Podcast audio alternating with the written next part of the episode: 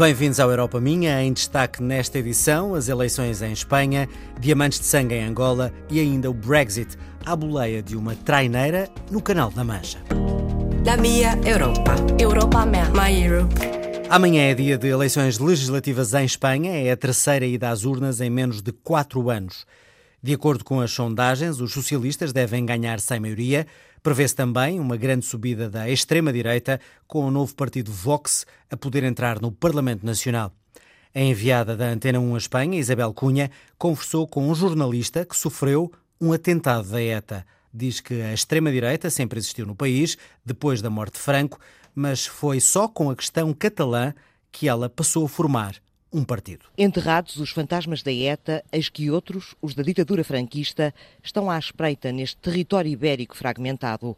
Gorka Landaburu, jornalista há mais de 40 anos, afirma que há uma Espanha antes e uma Espanha depois do Vox, com consequências nos capítulos que se seguem, as eleições europeias. E isso vai cambiar muito o panorama. Isso vai mudar muito o cenário, porque a extrema-direita, tal como em Portugal, não existia. Estava em França, estava na Itália, com Salvini e Le Pen, também na Hungria, com Orban.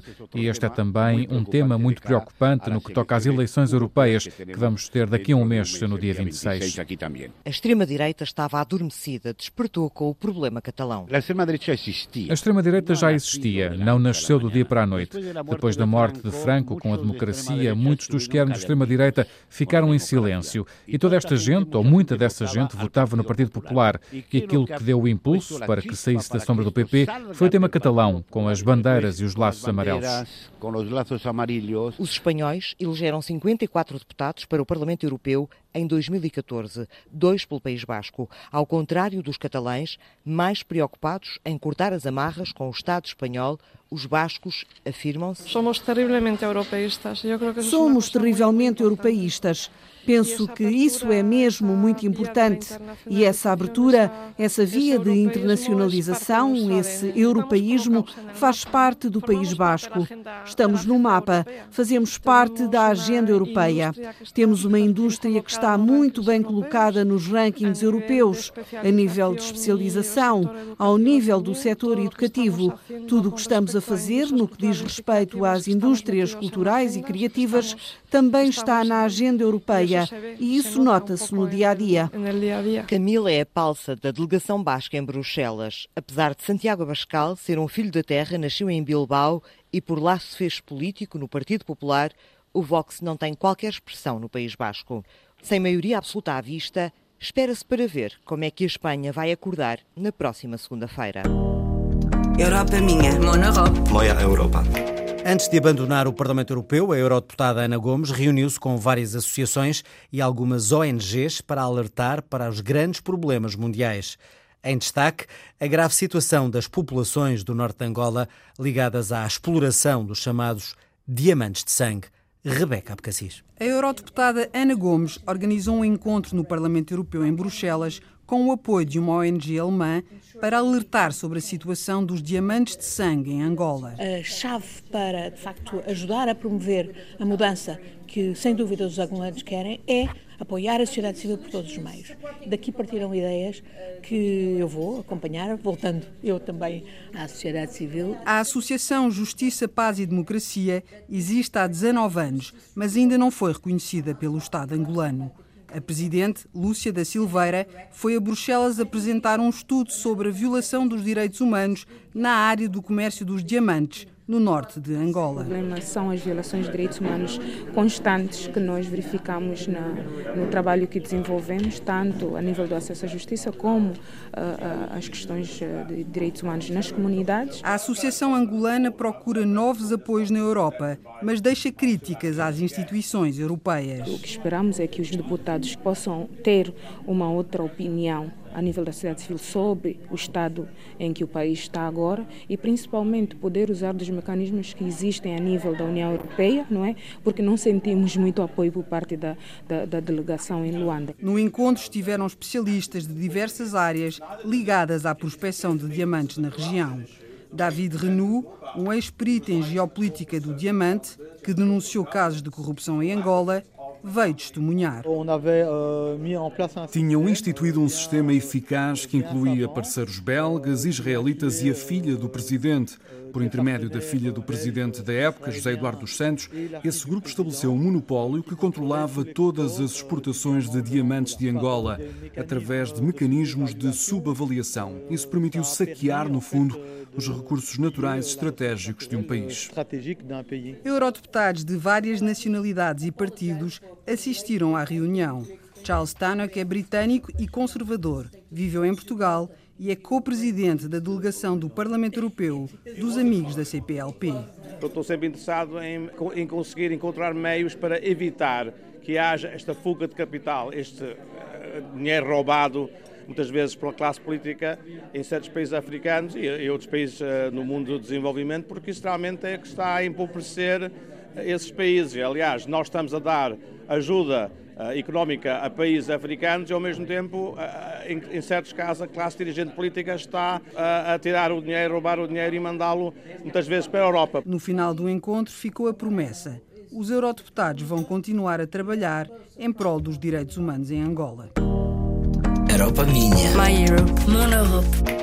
Nuno Melo foi o último eurodeputado a participar nos debates organizados pela Casa de Portugal na cidade universitária de Paris. Uma conversa com os estudantes universitários sobre os desafios da União Europeia depois das eleições de maio. O tema mais polémico foi, sem dúvida, o acolhimento aos migrantes. Reportagem de Ricardo Bosch de Carvalho. Os desafios da União Europeia a seguir às eleições foi o que levou o eurodeputado Nuno Melo a uma conversa com cerca de 30 residentes da Casa de Portugal em Paris.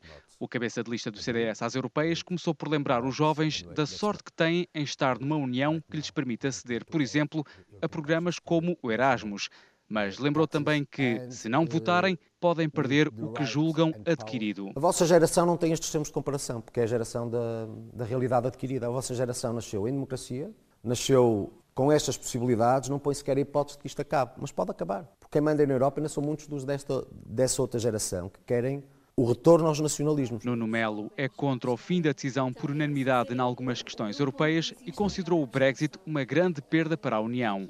Quanto ao acolhimento a refugiados e imigrantes, o eurodeputado defende que todos devem ser resgatados das águas do Mediterrâneo e que os refugiados devem ser acolhidos. Já os migrantes. Devemos acolher quem esteja com um compromisso com o que nós somos. Nós não nos podemos sentir sequestrados dentro da nossa própria casa. Posição da qual o estudante de filosofia Francisco Ruivo discorda e o debate animou. É assim, o debate sobre a migração tem que ser feito ao nível, eh, ao nível da Europa, então. Não pode. Não pode ser feito ao nível da Europa? Migrantes não, sabe porquê? Porque os migrantes não podem ser repartidos administrativamente quando as pessoas, por si, podem querer outra paragem qualquer. E realmente, entrando através de uma fronteira externa, estando no espaço Schengen, circulam. Mas a partir do momento em que um imigrante entra num país europeu, entrou em toda a Europa, então para cada país poder controlar a sua política migratória, tinha que sair de Schengen. Por todos é que me está a dar razão. E cada vez que mais insistem nisso, mais estão a dar força, nomeadamente ao que está a acontecer na Hungria. As forças mais extremistas da Europa só agradecem essa tentativa de imposição federalista, que diz os senhores têm que fazer assim. Ora, nós não temos que fazer assim. Olha, olha, é o que mais me faltava. O jovem Francisco Ruivo não ficou convencido, mas Nuno Melo revelou-se um bom desportista. E não vamos concordar em muita coisa, mas eu acho que, para além disso, houve pontos que não ficaram ali claros na discussão. É um belíssimo rapaz. Sim, senhor. Que gravitaria noutras áreas políticas, mas torna a discussão muito mais, muito mais interessante. Gostei muito de cá estar, mesmo. Minha Europa. Europa minha. Minha Europa. 75% da pesca no norte de França é feita em águas territoriais britânicas. Com a ameaça do Brexit, há milhares de pescadores em risco e já se antevê a perda de muitos postos de trabalho. A correspondente da Antena 1 em França, Rosário Salgueiro, embarcou numa traineira de pesca e registou as dificuldades e os medos que os pescadores franceses começam já a sentir. Stéphane Pinto esperava a embarcação no porto de Boulogne-sur-Mer, no norte de França. Aguardava com expectativa o resultado da faina. Quanto? Talvez uns 50 quilos. Stefan é neto de um combatente português da guerra de 14-18. O avô do Porto acabou por casar com uma francesa e voltou a defender a França na Segunda Guerra Mundial. Portugal é mais o país do coração e a França é mais o país onde vivo. Pinto, o patrão de pesca, é também vice-presidente da Cooperativa de Pescadores. A falta de peixe no mar tem para ele uma justificação clara. a pesca elétrica. A pesca elétrica é feita com umas redes arrastadas no fundo do mar que têm grandes cabos elétricos que fazem descargas de corrente elétrica para o mar para fazer mexer os peixes e apanhá-los com as redes. Desde 2013, os pescadores do norte do Isagno pediam a interdição desta pesca descrita como inovadora. As três instituições europeias, Parlamento, Conselho e Comissão, aprovaram o desligar definitivo dos cabos elétricos nas redes de pesca a partir de 1 de julho de 2021. Ao fim de cinco anos de pesca com esta técnica, nós, os pescadores franceses, mas também os belgas e os ingleses, percebemos que há uma grande diminuição na pesca diária, principalmente na solha. Este ano foi catastrófico. Em março, a pesca da solha representa 40% do nosso negócio, mas este ano não sei se os barcos atingiram 5% do seu volume de negócio. Com a saída dos vizinhos do Reino Unido do espaço comunitário, estes pescadores que ganham a vida entre o Canal da Mancha e o Mar do Norte vão ficar com menos recursos. Se amanhã os ingleses decidirem recuperar as suas águas e proibirem os pescadores europeus de pescarem nas águas inglesas, para nós, aqui, os pescadores de Dunkerque a Boulogne-sur-Mer, isso representa 75% da nossa pesca e do nosso tempo passado nas águas inglesas. Vai penalizar as empresas francesas em mais de 75% do seu tempo. Equivale a 200 mil euros para um barco como o meu. Eventualmente, perante um Brexit sem acordo, há propostas de paragem temporária para se encontrar uma solução junto dos ingleses, deixar os barcos no cais e pagar aos pescadores para não trabalharem. O governo francês tem já um pacote preparado de 30 milhões de euros para as primeiras ajudas. Bruxelas admite que, se houver um desacordo com Londres, também avançará com um plano de auxílio aos pescadores mais expostos à saída do Reino Unido do espaço comunitário. Uma saída sem contornos e data final.